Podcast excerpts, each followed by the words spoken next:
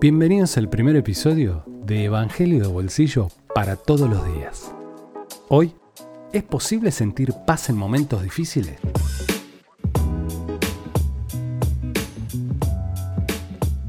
Contrario a la creencia popular, la paz no se logra manipulando las circunstancias.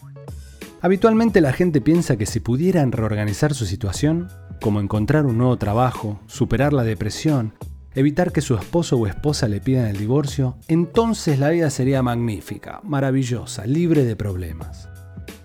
Pero este tipo de autosuficiencia es engañoso y probablemente también antibíblico. Podríamos llegar a tener calma temporal, pero solucionar un problema fuera de la voluntad de Dios no nos proporcionará ninguna paz duradera. La verdad es que la paz de Dios está disponible para vos, no importa lo dolorosa o complicada y desesperada que parezca tu situación. Sabe también que un corazón tranquilo viene de confiar en Él. Aunque nos advierte que los creyentes vamos a tener problemas en esta vida, Jesús nos asegura que ya ha vencido al mundo. Poca cosa, ¿no? En otras palabras, podemos sentir paz en medio de nuestras pruebas porque Jesús camina al lado nuestro.